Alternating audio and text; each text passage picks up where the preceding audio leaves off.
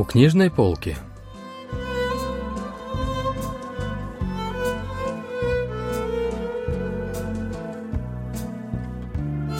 Рассказ агентства недвижимости писателя Ли Тэджуна.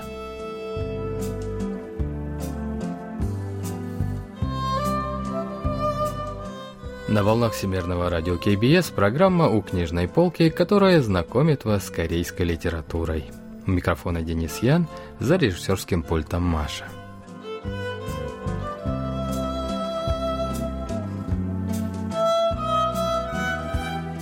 В рассказе агентства недвижимости, опубликованном в 1937 году, три главных героя. Это пожилые господин Ан, господин Со и старик Пак Хиван. Действие произведения происходит в одном из сеульских агентств недвижимости, хозяином которого является господин Со. В конце эпохи государства Чосон он был военным чиновником, но после оккупации Кореи японцами лишился своего поста и теперь занимался посредничеством при поиске и продаже недвижимости. Господин Ан был неудачником, перепробовавшим много разных дел, а старик Пак Хиван проходил обучение, чтобы стать нотариусом.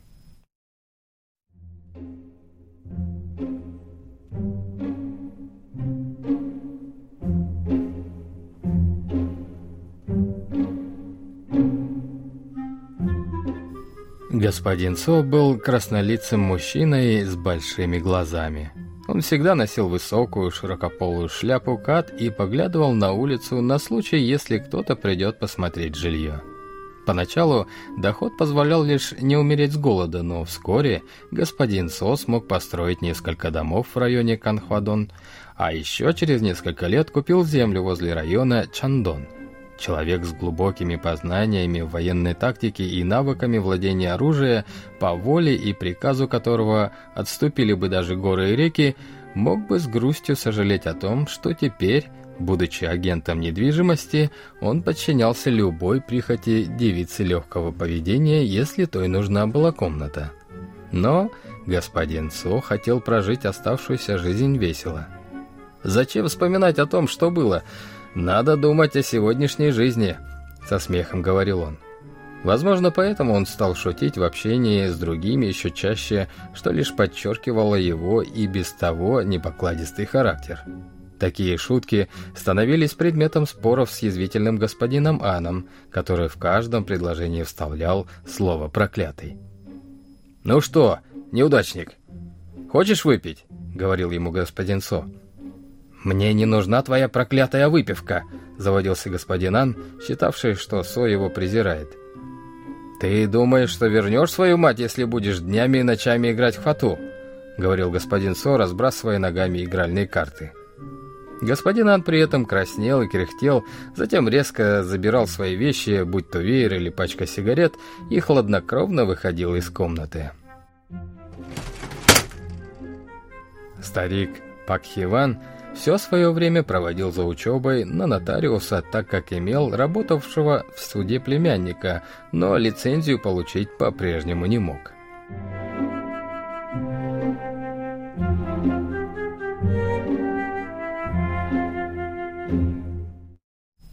За неимением срочных дел все трое коротали время в агентстве господина Со.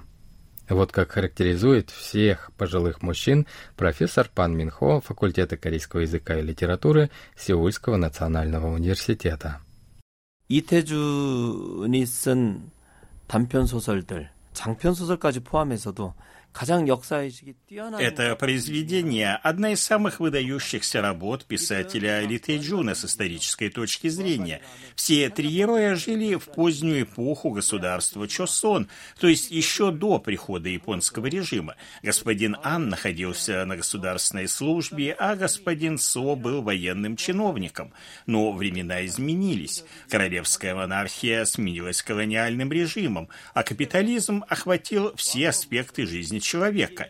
Люди, сдавшие государственные экзамены и посвятившие себя службе, теперь стали ненужными. Они вынуждены были искать для себя новую жизнь, но новая эпоха этого не позволяла. В поисках нового смысла жизни все трое впустую жалко проводят время в агентстве недвижимости. 이것을 되찾기 위해서 복덕방이라는 곳에 그냥 매달려 가지고 사는 것이에요. Как же выглядели в 1930-е годы агентства недвижимости?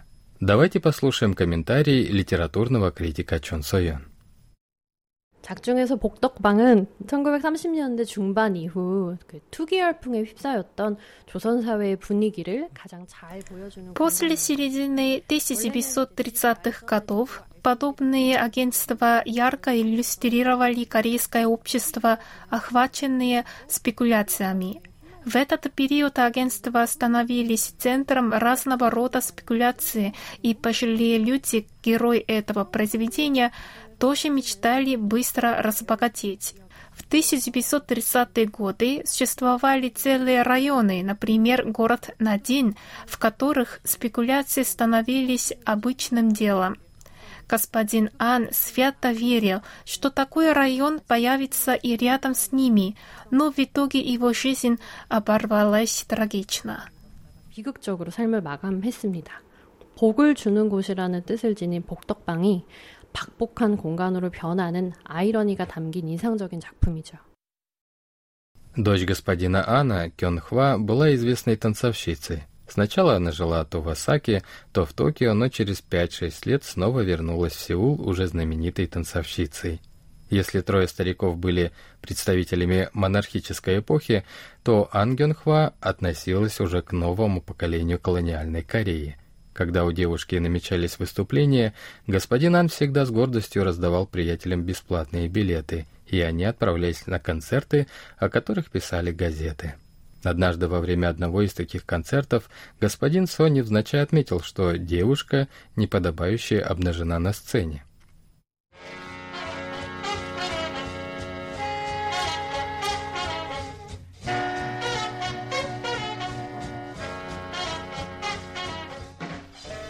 Посоветую ей лучше в актрисы податься.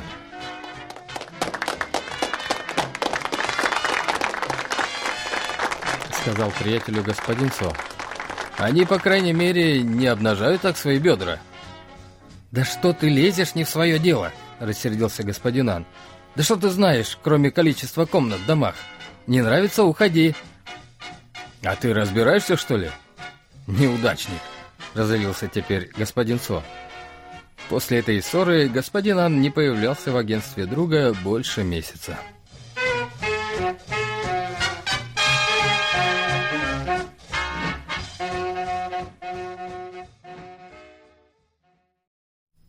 На самом деле, господин Ан тоже не совсем был доволен дочерью. Она гастролировала по многим городам страны и, должно быть, зарабатывала неплохие деньги, но ничего из них не тратила на отца. Вместо этого она покупала себе граммофон или открывала учебный центр.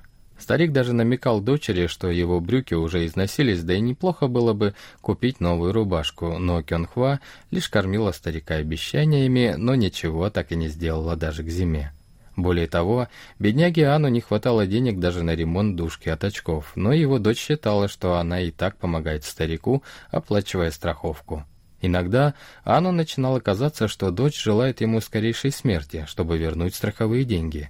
Ему хотелось сказать дочери, что если она действительно хочет потратить на него деньги, то лучше дать их ему лично, пока он жив. Но говорить он не решался, хотя необходимость денег в последнее время ощущал все острее.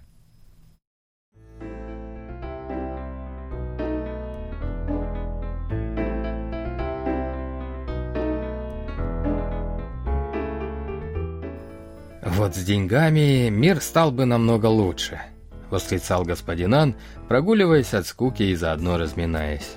На каждой улице перед ним представали многоэтажные высотные здания, а в каждом районе ряды живописных домов. «Черт возьми, послезавтра мне уже шестьдесят», — вздыхал Ан, не желая стареть. Прежде чем постареть еще больше, он все же надеялся заполучить в свои руки хотя бы 10 тысяч вон, чтобы снова вступить в сделку с этим миром. Он считал, что потерял связь с собой и миром, как только последние деньги ускользнули из его рук. Тогда чем же он отличается от трупа? Этот вопрос господин Ан уже давно себе задавал. Но что он мог сделать? Ведь нужно от чего-то отталкиваться. Вот почему господин Ан твердо верил, что он обязательно заработает, как только выпадет такая возможность.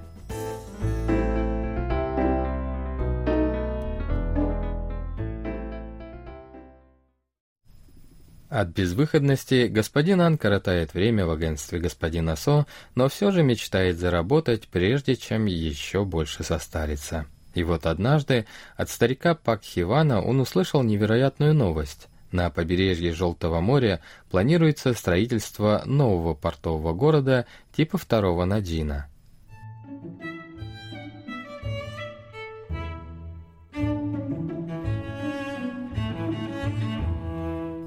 У господина Анна застучало в висках. Если это правда, то самые первые получат самый большой куш. В Надине цены на земельные участки взлетели в сотню раз, как только заговорили об открытии порта, а через 3-4 года некоторые участки подорожали даже в тысячу раз.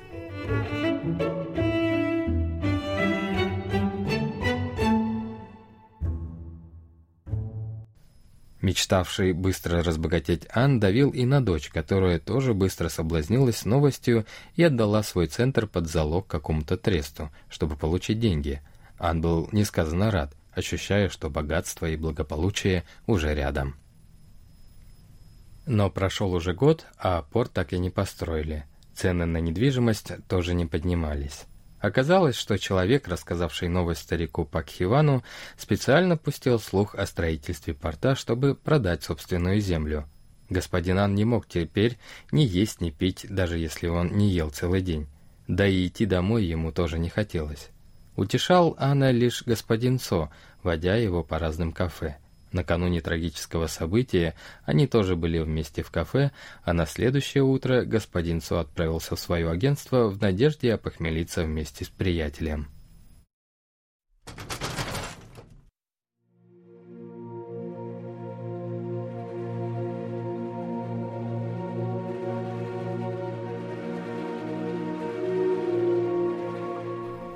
Открыв раздвижную дверь, господин Со застыл от ужаса. Изо рта господина Анна текла кровь, а его лицо было серого цвета. Будто в пещеру в комнату ворвался порыв влажного ветра. Возле господина Анна, то есть возле его трупа, похоже, лежал пузырек с лекарством. Только через какое-то время господин Со ощутил всю плачевность ситуации. Он хотел было сообщить в полицию, но затем решил, что сначала надо сообщить родственникам погибшего – Соу отправился в центр Кёнхва, о котором прежде лишь слышал, и привел дочь Ана. Девушка долго плакала.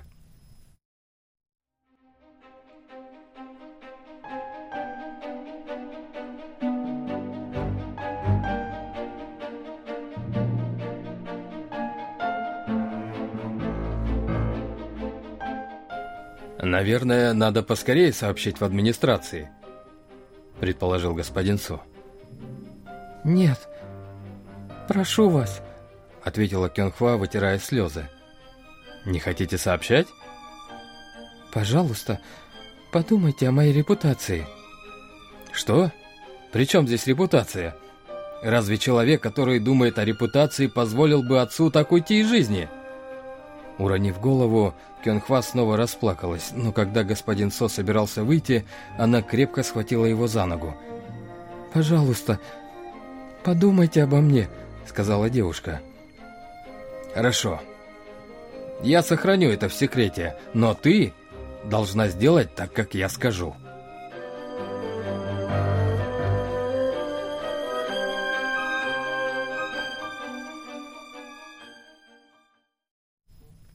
Господин Со пообещал не рассказывать о самоубийстве господина Ана, но за это попросил Кёнхва потратить страховые выплаты отца на его же похороны. «Покойный всегда хотел новую рубашку. Купи ему самую хорошую, а поверх закажи костюм из приличного шелка. Место на кладбище, пусть оно будет даже общественным, купи ему лучшее, а похороны нужно провести как следует. Если церемония будет скромной, я участвовать в этом не буду. Хорошо? Выдвинул свое предложение господин Со. Похороны господина Анна прошли в танцевальном центре его дочери.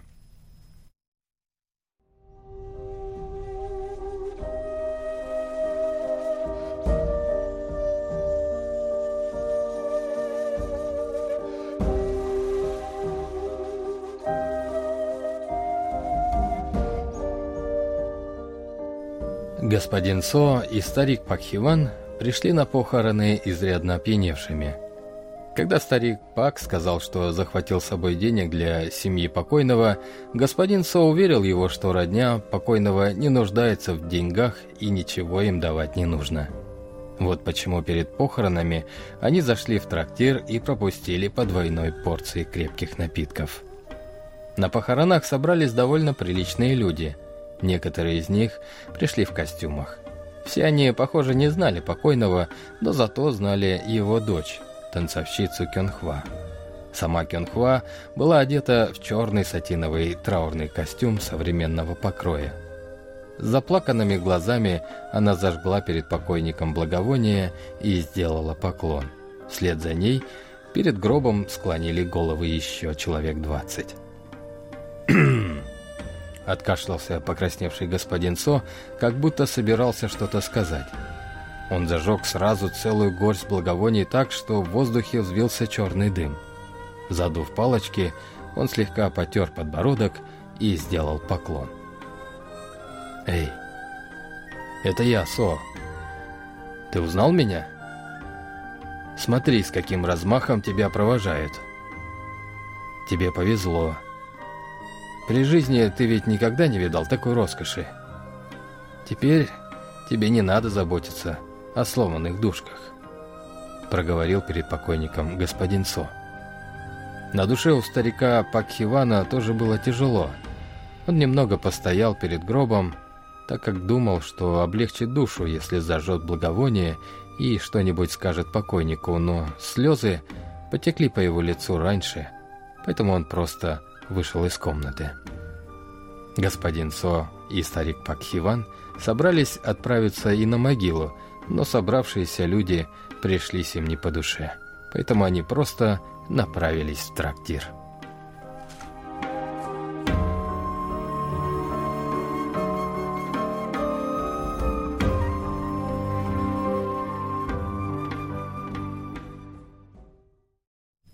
Вот как комментирует последнюю сцену литературный критик Чон Сойон. 사실은 안초 씨의 죽음 이후부터 장례가 치러지는 과정이 이 작품 안에서 가장 비정한 장면이라고도 할 수 있을 것 같아요. Сцена с похоронами господина Анна, пожалуй, самая безжалостная в этом произведении – роскошные похороны, на которые не пришел почти никто из знакомых покойника, лишь подчеркивают, каким изгоем стал человек в результате модернизации. Глубокое отчаяние передает и сцена, в которой пожилые мужчины, переживающие утрату друга, направляются не на могилу, а в трактир – на самом деле это произведение 30-х годов актуально и по сей день. До сих пор можно увидеть, как финансовые трудности стариков, стремление к финансовому благополучию превосходят преданность и приличие. 근대적인 자본주의가 득세하기 시작한 1930년대 풍경이 지금 우리 삶과 겹쳐지는 대목들이 아주 씁쓸한 여운을 남깁니다.